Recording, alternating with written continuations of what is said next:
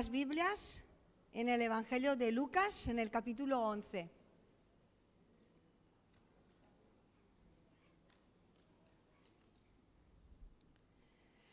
Lucas 11, a partir del versículo 5, leemos, les dijo también, ¿quién de vosotros que tenga un amigo va a él a medianoche y le dice, amigo, préstame tres panes? Porque un amigo mío ha venido a mí de viaje y no tengo que ponerle delante.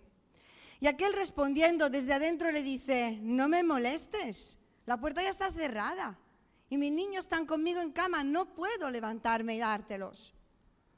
Os digo que aunque no se levante a dárselos por ser su amigo, sin embargo por su importunidad se levantará y le dará todo lo que necesite. Y yo os digo, pedid y se os dará, buscad y hallaréis, llamad y se os abrirá. Porque todo aquel que pide, recibe. Y el que busca, halla. Y al que llama, se le abrirá. Amén. En esta mañana estamos leyendo y mirando un poco la parábola del amigo inoportuno. Y si hacemos una exégesis del texto, vemos que en este contexto Jesús estaba enseñando acerca del Padre Nuestro, acerca de la oración.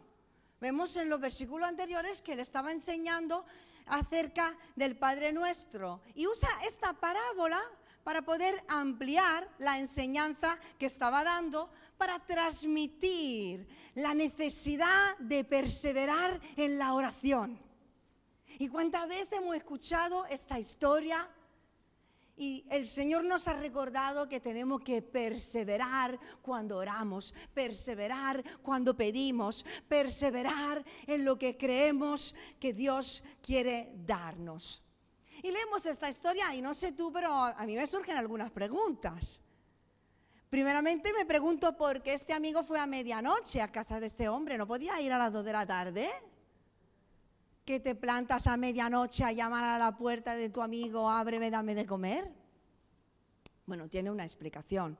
Porque en esos tiempos los viajeros, cuando viajaban, para evitar las horas del calor del día, viajaban cuando se ponía el sol.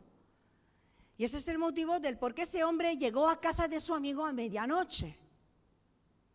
Ahora, también puede surgir otra pregunta, como es que ese amigo no tenía nada de comer. Yo creo que en mi casa en la tuya no habría pasado.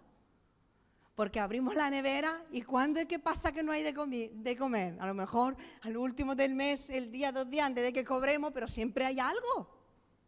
¿O no? Sin embargo, en esta cultura algo había diferente, porque llamó a la puerta de, de su casa y puede que es que no tengo comida no tengo comida, voy a llamar a la puerta de otra casa porque es que no tengo. ¿Por qué no tenía nada de comer?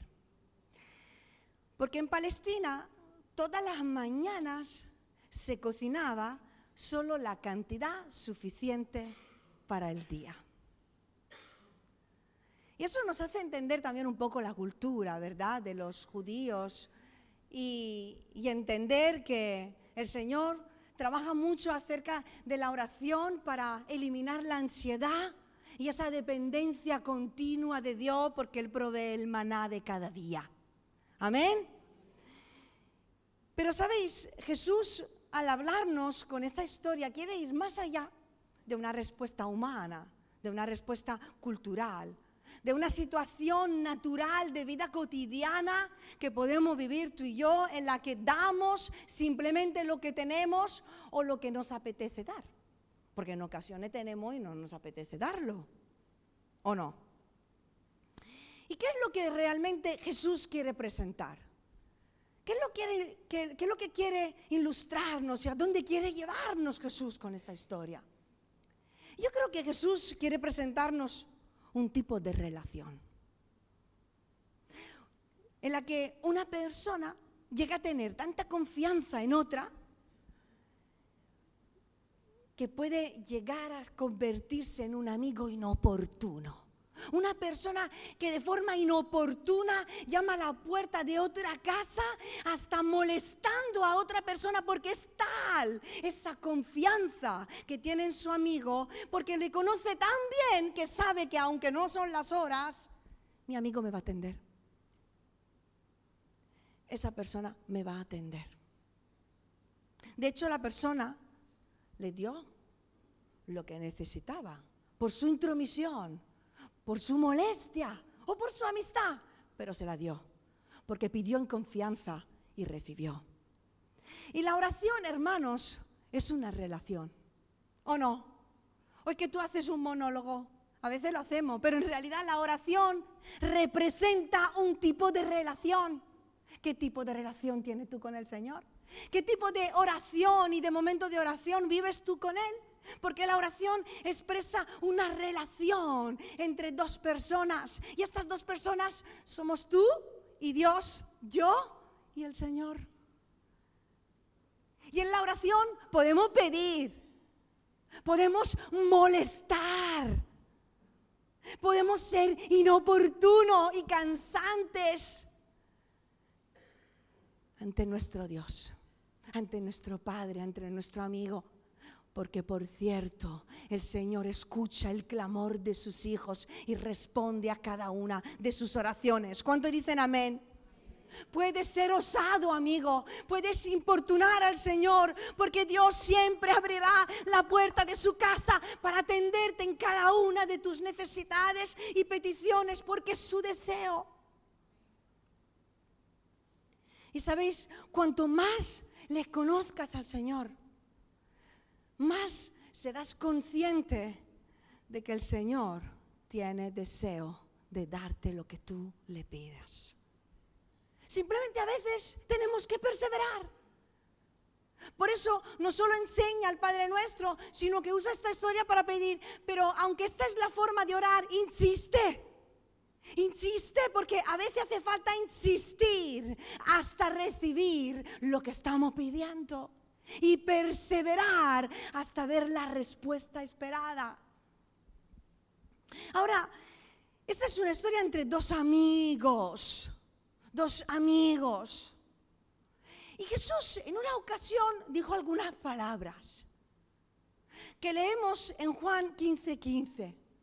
Jesús dijo, ya no os llamaré siervos, porque el siervo no sabe lo que hace su Señor, pero os llamaré amigos. Porque todo lo que yo oiga de mi Padre, te lo haré saber.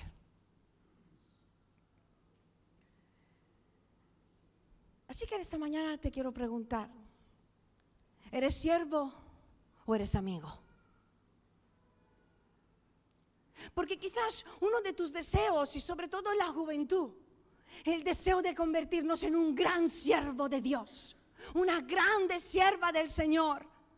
Y quizás tú estás deseando y es un buen deseo. Y un deseo legítimo de decir, yo quiero ser un siervo de Dios. Es mi deseo. ¿Es el tuyo? ¿Es el tuyo? El mío sí. No es nada feo querer servir a Dios. Pero sabéis una cosa, hay muchos siervos en este mundo y muy buenos siervos, pero estoy segura de que amigos hay pocos. ¿Por qué? ¿Cuál es la diferencia entre un siervo de Dios y un amigo de Dios? Un siervo es alguien que, que hace, ¿no? Que hace, está ligada su persona, su función a la actividad a lo que hace para su amo, a lo que hace para su Señor, porque tiene que, rendir cuenta a su Señor y hacer todo lo que le mande. Es que un buen siervo quiere hacer todo lo que le mande. De hecho, Jesús no dice, y, cuando que lo encontraremos dirá, muy bien, buen siervo fiel, entra, un buen siervo que hace todo lo que le pide al Señor. Pero el amigo el amigo se identifica en, intimidad, en, relación, en, no en, solo en hacer, sino en ser alguien con otra persona. Yo soy su amigo. hay una relación de intimidad entre nosotros. No todos los siervos, como bien dice Jesús, conocen a su amo ni saben lo que hace o que piensa su Señor o lo que quiere hacer. Pero el amigo sabe muy bien cómo es su amigo. ¿Tú sabes, tú tienes un amigo? ¿Tú sabes cómo piensa tu amigo? ¿Tú sabes sus gustos? ¿Sabes lo que le molesta? ¿Sabes dónde chincharle?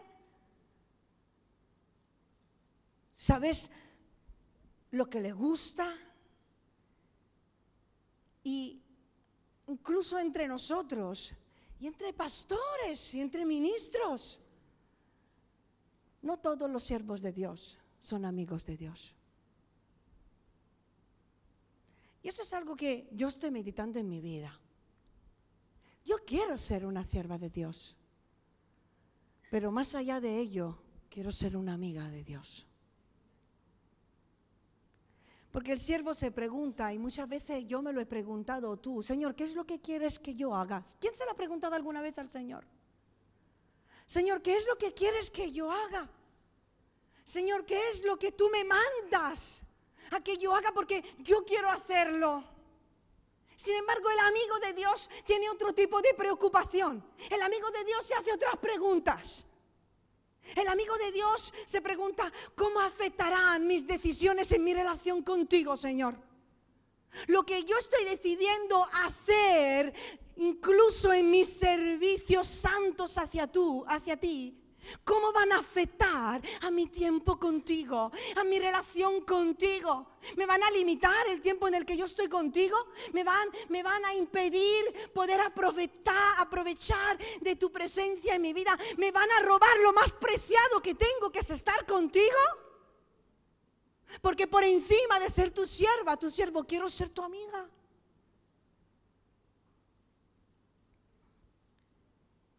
Y cuanto más le conozcamos, cuanto más nos acerquemos, más conoceremos su voluntad. Porque muchas veces nos preguntamos cuál es la voluntad de Dios, pero cuando llegamos a conocer verdaderamente a Dios, hay cosas que sabemos que son así. Y tomamos decisiones no esperando una voz del cielo, sino decisiones basadas sobre principios y valores que nadie nos impone, sino que están grabados en nuestro corazón porque son lo que somos principios que nos han convertido en lo que somos. Y yo sé que no voy a aceptar una relación con una persona que no es creyente y no le voy a, preguntar al Señor, ¿es de tu voluntad? Hermanos, está entrando el mundo en la iglesia y lo estamos metiendo nosotros aquí, queriendo diluir la doctrina, queriendo diluir principios que son muy claros en la palabra. No le preguntes al Señor si esta relación de noviazgo está en su voluntad o no, porque su palabra ya te lo dice.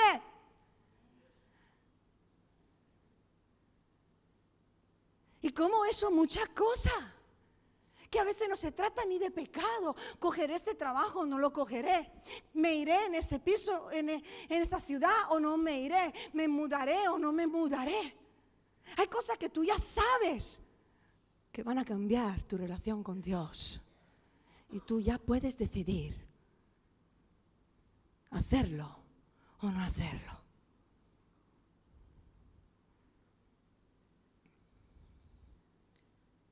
Lo más importante para un amigo de Dios es estar con su Señor. Pasar tiempo con Él. Conocer a Dios, disfrutar de esta relación con el Señor. Y hacer, hermanos, que debemos de hacerlo. Debemos de servir a Dios. Es un privilegio, un privilegio, es un gozo y es el tiempo de servir.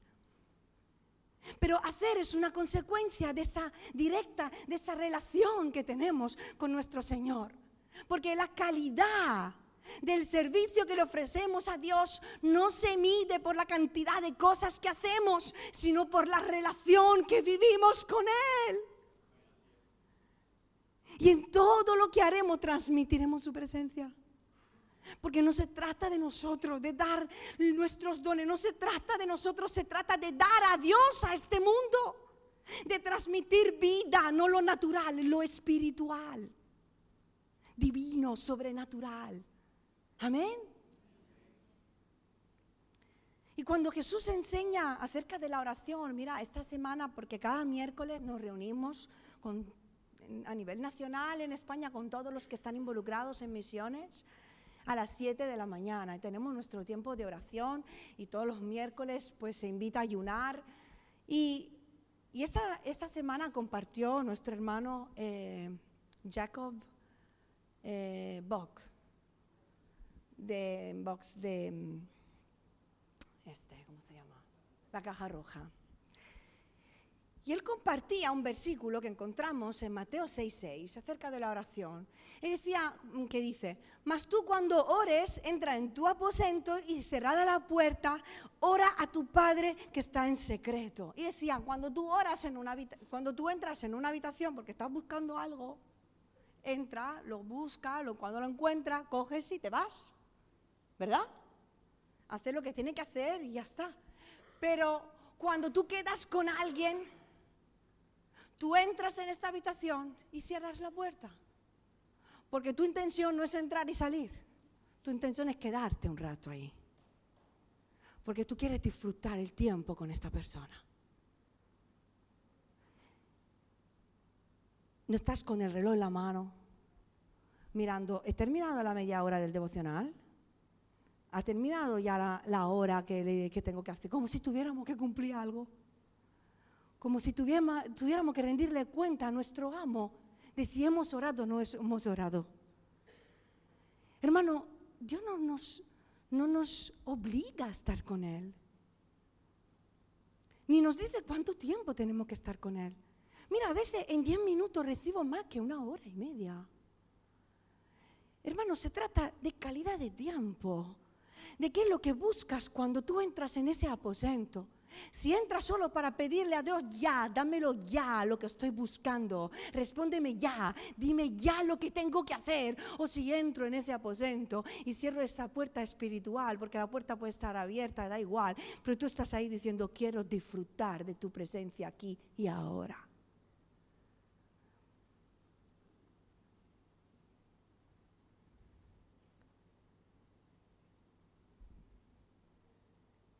¿Cómo es tu amistad con Dios?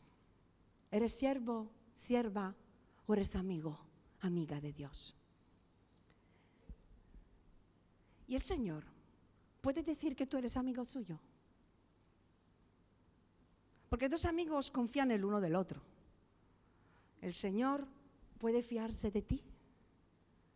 A veces a un amigo, vamos de viaje, le damos la llave de casa, pues si pasa algo o le confiamos el coche, o lo más preciado que tenemos, no, no se lo damos a cualquiera.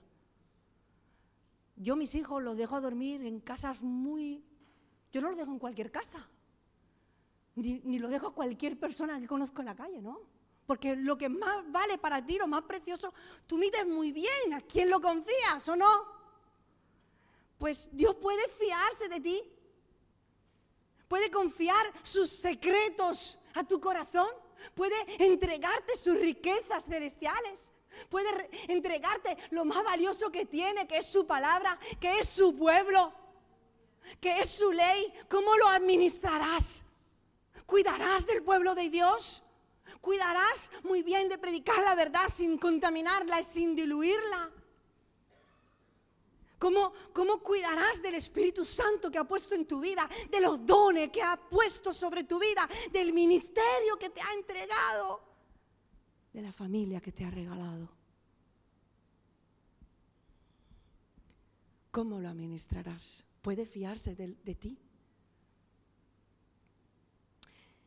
En Éxodo 33, 11 leemos que el Señor hablaba con Moisés cara a cara. Como habla cualquiera a su compañero, a su amigo. Y dice en Santiago 2.23 que Abraham creyó a Dios y le fue contado por justicia y fue llamado amigo de Dios. Y luego hay otro personaje del que no se dice que era amigo, pero su vida lo dice. Génesis 5:24 nos dice que caminó pues Enoch con Dios y desapareció porque lo llevó Dios. Caminó con Dios. fueron muy buenos amigos. Caminaron juntos. No solo lo sirvió, fue su amigo. Yo no sé tú, pero mi oración cada día es, Señor, quiero caminar contigo cada día. Quiero verte cara a cara. Quiero conocerte. Quiero más de ti, Señor. En esta mañana díselo en tu corazón. Señor, quiero ser tu amigo, quiero ser tu amiga. Quiero caminar a tu lado porque el Señor Jesús es aquel que hace arder tu corazón cuando camina a tu lado. Y cuando abres las escrituras, es su calor, es su presencia, es su amistad. ¿Y cuántas veces le hemos preguntado y le hemos dicho, cuántas veces le hemos dicho, Señor, dame la doble porción de tu espíritu?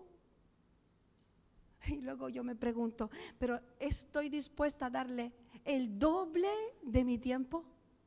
el doble de mi compromiso, el doble de mi tiempo en oración, el doble de mi santificación, el doble de todo lo que le estoy dando, porque yo quiero más de ti, Señor, pero también tengo que darte más. Amén. ¿Eres siervo o eres amigo de Dios? ¿Y qué quieres ser? Porque a lo mejor hoy dice, ciertamente soy más sierva que amiga. Pero hoy puedes decir, quiero convertirme en un amigo.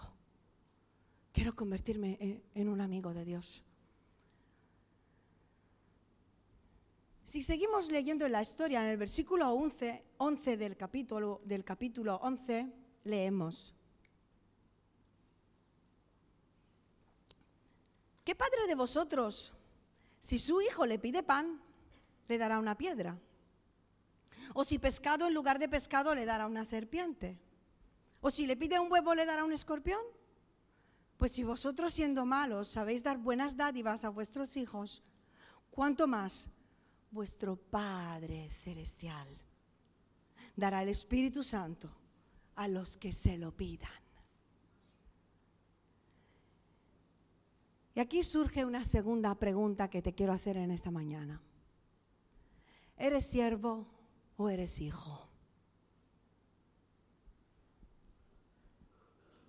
Porque a la hora de relacionarnos con el Señor, con Jesús, alcanzamos una relación de amistad. Jesús nos dice la palabra que se ha hecho hombre. Ha venido en esta tierra. Se ha hecho como uno de nosotros. Se ha acercado y, ha querido amistad con los discípulos. Le ha dicho, quiero ser vuestro amigo y quiero que seáis mis amigos. Ya no quiero llamar solo siervo, quiero que seáis mis amigos. Y se ha buscado amigos con los cuales ha compartido su tiempo, enseñando acerca del reino de los cielos. Y al haber sido hombre nos enseña, nos enseña cómo vivir cómo caminar cada día para ser como Él, porque nuestro ejemplo a seguir es Cristo. Y su ejemplo nos enseña. Y dentro de la enseñanza acerca de la oración, Jesús nos desafía ahora, en, este, en, en estos versículos que acabamos de leer, dentro de la misma historia, sigue y nos presenta otro tipo de relación. Y nos desafía a buscar una relación, primero de amistad con Dios y luego una relación de padre a hijo. Dice Lucas 1:12 que a todos los que le recibieron, a los que creen en su nombre, les dio potestad de ser hechos hijos de Dios. Amén los cuales no son engendrados de sangre, ni de voluntad de carne, ni de voluntad de hombre, sino de Dios.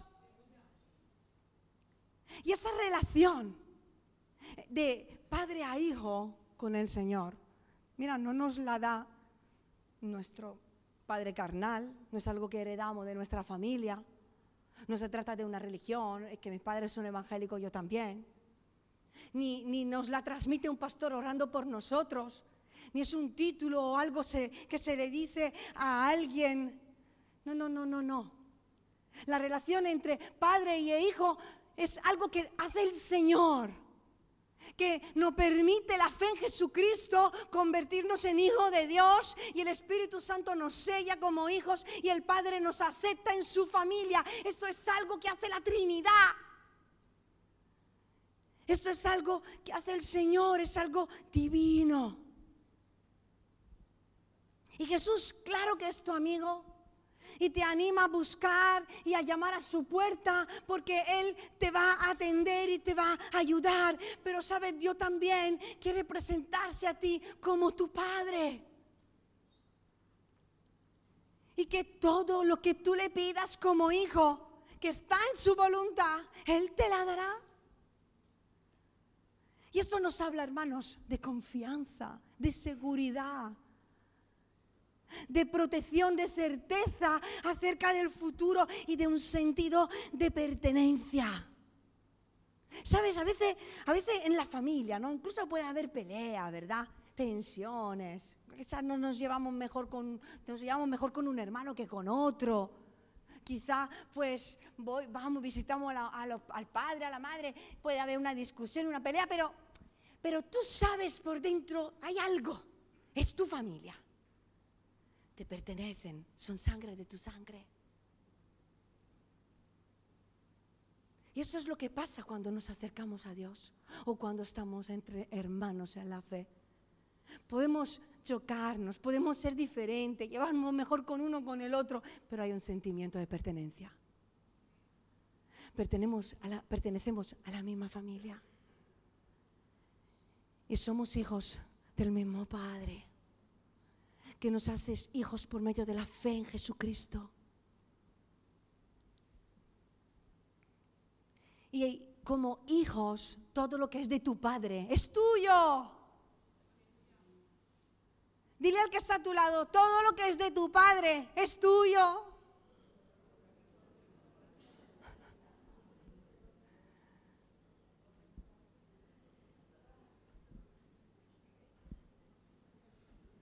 Todo lo que es de tu padre espiritual, porque mi padre no me ha dejado nada.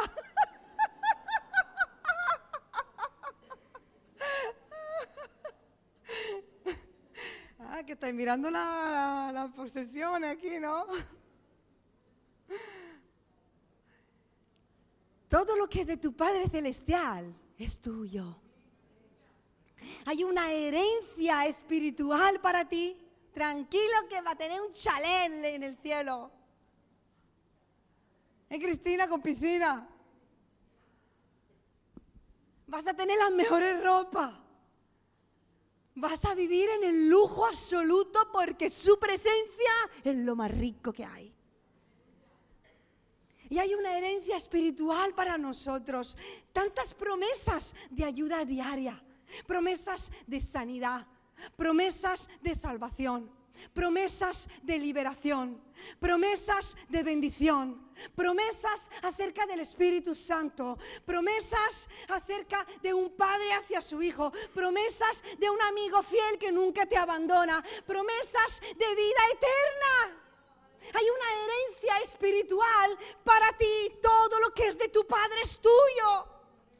Pero ¿cómo estás viviendo? Como el hijo pródigo que de repente se da cuenta o como el hermano mayor que está en su casa y ni le pides ni disfrutas de todo lo que Dios tiene para ti. Todo lo que está en su casa es tuyo. Apodérate de ello. ¿Qué tipo de relación vives con tu Padre Celestial? ¿Tienes la confianza de pedirle las cosas que necesitas? Porque hay gente que pide, pide, pide. Pero hay gente que le da hasta miedo pedir.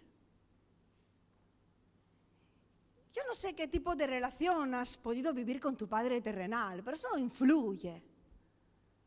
Quizás ves a tu padre como un Dios castigador, como un Dios distante, un Dios que está ahí preparado que en cuanto meta la pata, ¡ja!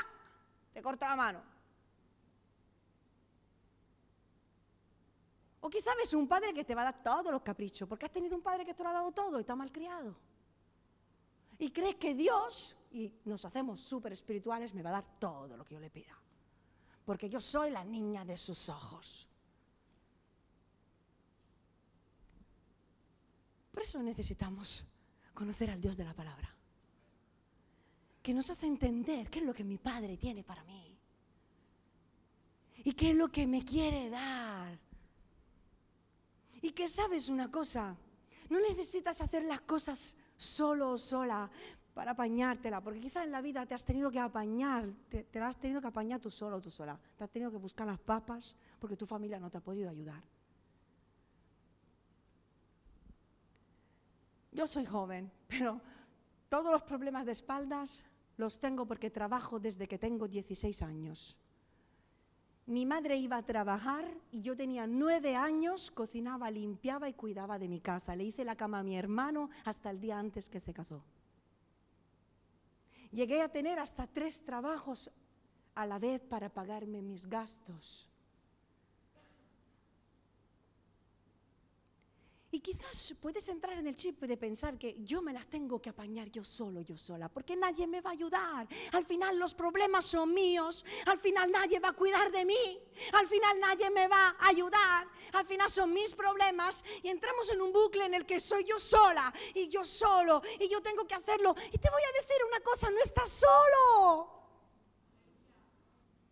No eres un hijo bastardo. Tienes un Padre que cuida de ti. Y todo aquel que pone su confianza en Él, que llama a la puerta de su casa, Él lo atenderá y le dará todo lo que necesita y más. Porque Él da mucho más de lo que pedimos y de lo que entendemos. Hasta caprichos nos da cuando están en su voluntad. ¿Qué Padre es Dios para ti? ¿Y qué hijo eres tú para el Señor? Y sabéis, entiendo también que Jesús nos ha dejado un ejemplo a seguir en cuanto al pedir. Y esa libertad que nos da Jesús. Como hijo Jesús tuvo la libertad de pedirle a su Padre tres veces seguida la misma historia. En el, en el Getsemaní vemos a Jesús y una vez, Señor, líbrame de esa copa si tú puedes. Y la segunda vez, Señor, líbrame de esta copa si tú puedes. Y una tercera vez, Señor, líbrame de esta copa si tú puedes. Jesús nos ha enseñado acerca de la importancia de seguir pidiendo y clamando a Dios cuando estamos en necesidad, sin miedo a pedir, ni vergüenza a insistir porque podemos volver a clamar a nuestro Padre como hijos una y otra vez por la confianza y la libertad que Él nos da para hacerlo. Y Él atenderá. Clama a Dios y Él te responderá. Y por último surge una tercera pregunta, porque esta es una obra de tres. Padre, Hijo y Espíritu Santo. Los tres están involucrados en el tema de la oración. ¿Qué necesitas para construir esa relación con Dios? Porque al comparar nuestra relación con Dios como un padre hacia, un hijo, ¿qué es lo que hemos leído? Hemos leído que el hijo le está pidiendo pan, le está pidiendo pescado, le está pidiendo huevo. Le está pidiendo algo que necesita para vivir, ¿cierto? Y el Padre le da todas las cosas que necesita para vivir, que son cosas buenas para sus hijos. Y Jesús sabe, por eso terminó con esa frase, que lo que más necesitan sus hijos es el Espíritu Santo. El Espíritu Santo coopera dentro de la Trinidad es aquel que ahora mismo está aquí entre nosotros. Y no solo con nosotros, en nosotros.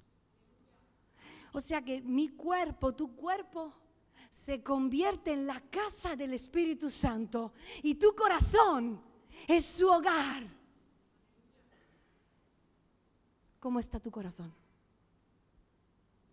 ¿Cómo está tu hogar? ¿Está limpio? ¿Está ordenado? ¿Hay lugar para Jesús en ti? ¿Hay lugar para el Espíritu Santo? ¿Tiene su sitio? dentro de tu hogar, se siente cómodo en tu hogar el Espíritu Santo. Puede comunicarse contigo y tener esa relación constante contigo, ese orar sin cesar. Claro que es posible. Si es que está en nosotros, podemos comunicarnos y hablar con Él en cada momento, con la mente, con las palabras.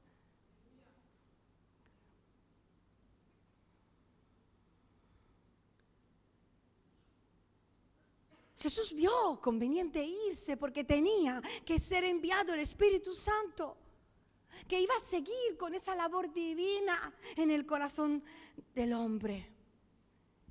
Y el Espíritu Santo nos permite hoy, en el tiempo de la gracia, poder tener una relación de intimidad con nuestro Señor. Y cuando entendemos que verdaderamente lo que más necesitamos es el Espíritu Santo, se lo pediremos. Y Dios nos lo dará. Con todas sus dádivas porque el Hijo le pide pan y el Padre se lo da porque sabe que lo necesita. Y el Señor sabe que tú necesitas el Espíritu Santo y además es una promesa, es una herencia que te ha dejado, que en los últimos días el Espíritu Santo será derramado sobre cada hijo, sobre cada hija, sobre cada siervo, sobre cada sierva, sobre cada hombre y cada mujer. Los ancianos tendrán sueños, visiones, los jóvenes y los niños creo que profetizarán. Y esa es tu herencia. El Espíritu Santo está en ti y quiere hacer todo esto.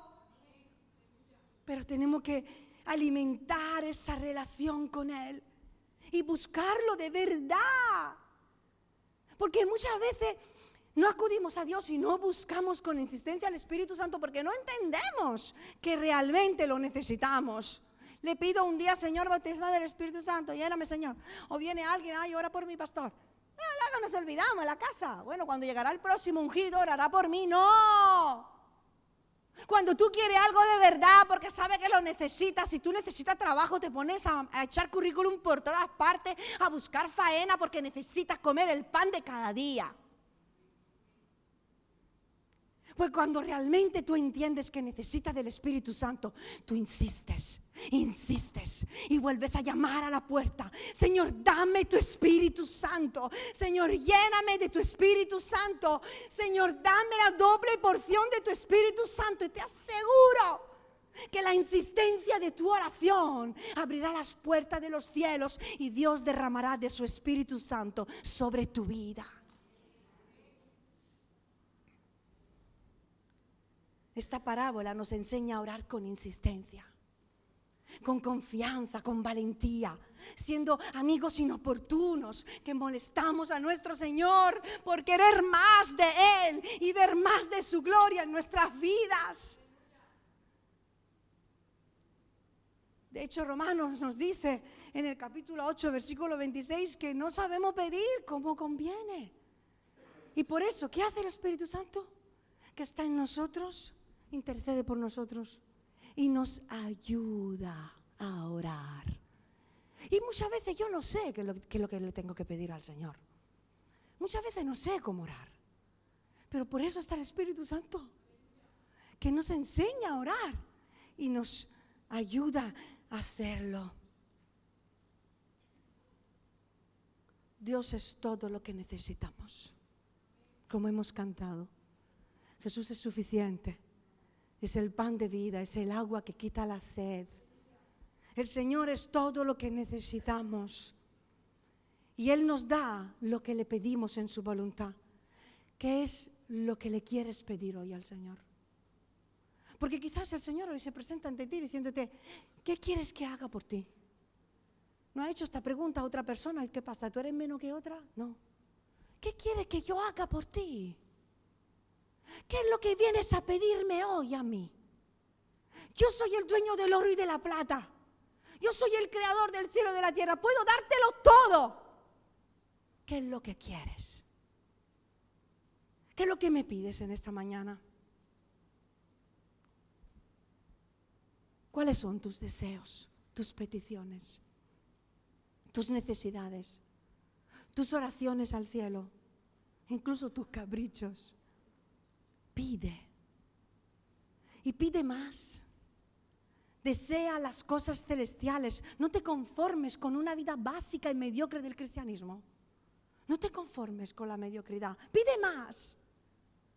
Pide más de la presencia de Dios en su vida. Lo que recibas va a depender de lo que pidas. Pero lo que pidas dependerá de lo que desees. Y lo que desees dependerá de cómo está tu corazón. De la relación que tú tengas con Dios.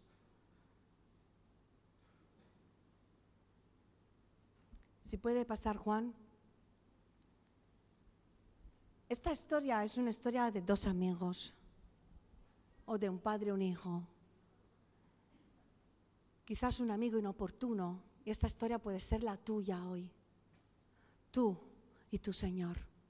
Y tú llamando a medianoche en necesidad a la puerta del cielo.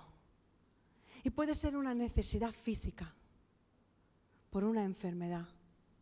Puede ser una necesidad económica por una crisis en tu casa. Puede ser una necesidad familiar por un conflicto en tu hogar. O puede ser una necesidad espiritual, nuevas fuerzas para seguir sirviéndole o una nueva hambre para conocerle más. No sé lo que tú le pidas a Dios hoy, pero sé que la puerta del cielo está abierta y que Él va a atender a todos aquellos que le busquen. Pero ¿cómo está tu relación de amistad con el Señor? ¿Eres siervo, eres amigo? ¿Y qué es lo que quieres ser? ¿Eres siervo, eres hijo? ¿Y qué es lo que quieres ser? ¿Simplemente servirle, intentar hacer todo lo que te mande? ¿O disfrutar del hijo? Esa relación entre hijo y padre y poder acudir a Él. Porque tu Padre, sabe, tu Padre quiere estar contigo en los momentos de alegría, disfrutar contigo de tus logros y consolarte cuando estás triste, levantarte cuando te caes y animarte cuando lo haces bien, porque eso es lo que hace un Padre.